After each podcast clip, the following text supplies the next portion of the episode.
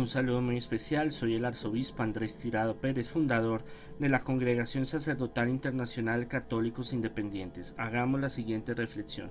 En su trato y conversación muestre los beneficios que se consiguen haciendo lo que aconseja. Muéstrese cordial, amable, amigable, no diga demasiadas palabras.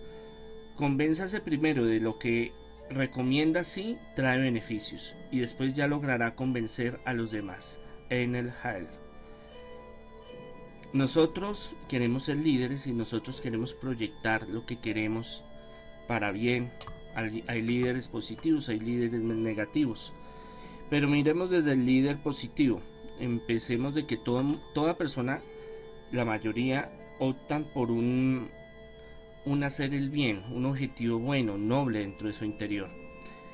Y queremos que los demás eh, escuchen nuestra voz, escuchen nuestro pensamiento y ser líderes y que nuestros consejos y nuestras palabras se escuchen, en especial en nuestra casa, que es tan difícil. ¿Por qué? Porque nos ven a la misma altura, al mismo nivel y saben nuestra vida, nuestro pasado, entonces no comen entero, digámoslo así, no le creen a uno.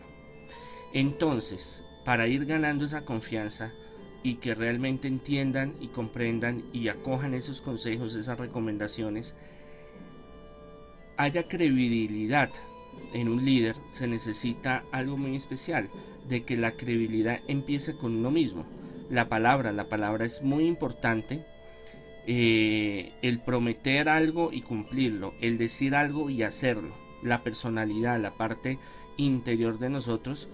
¿Por qué? Porque nosotros los seres humanos somos muy variables. Hoy decimos una cosa, mañana decimos otra, hoy queremos una cosa, mañana no y proponemos y hacemos, proyectamos cosas y que hoy voy a hacer esto y mañana vamos a hacer lo otro y esto y lo otro y llega ese momento en el cual no se da, no se desarrolla, no sale y muchas veces no es por las circunstancias, sino por uno mismo y es donde uno queda desacreditado. Entonces la gente dice, este habla mucho pero poco hace, poco obra. Y más cuando el dicho popular que dice el cura predica pero no aplica. Cuando nosotros hablamos, decimos, aconsejamos, pero nosotros no lo llevamos a la práctica, no lo hacemos personalmente en nuestra vida, no lo incorporamos, no lo materializamos en nuestras relaciones humanas, sentimental, familiar, laboral, espiritual, pues un ciego no puede guiar a otro ciego, dice el Señor. O sea, ¿qué quiere decir?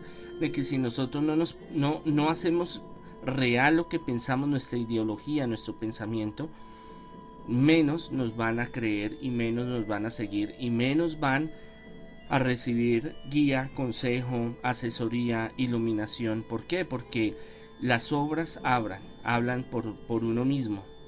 Por sus obras los conoceréis, dice el Señor. O sea, lo que es material vale mucho más, o sea, lo que usted haga físicamente, materialmente, más que sueños, más que proyectos, más que palabras. Las palabras se las lleva el tiempo y como vivimos en una época tan convulsionada, tan difícil, donde no creemos mayor cosa, donde mm, nos prometen, no nos cumplen, donde hay tanta anarquía, tanto secularismo, tanta desidia, tanta maldad. El, el, enemigo se mueve por todo lado haciendo de que ya perdamos eso, eso tan bonito que había antes que era la palabra, yo prometo tal cosa y la cumplo porque es algo que está en esa esencia, es mi personalidad, mi carácter, es, lo que soy yo, mi palabra. Ya no, ya no vale. Y eso ha hecho de que todos perdamos la fe en todos, en el gobierno, en los políticos, en los religiosos, en los padres de familia, en los profesores, en la policía, en el ejército, bueno, en, todos los estandartes sociales, niveles sociales, porque ya vemos mucha desilusión.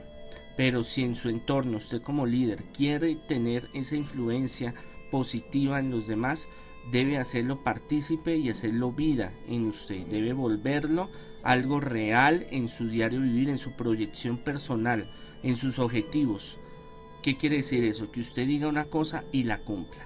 Es muy difícil, pero si usted le pide a Dios, si usted lucha, si usted es organizado, Dios le da esa bendición.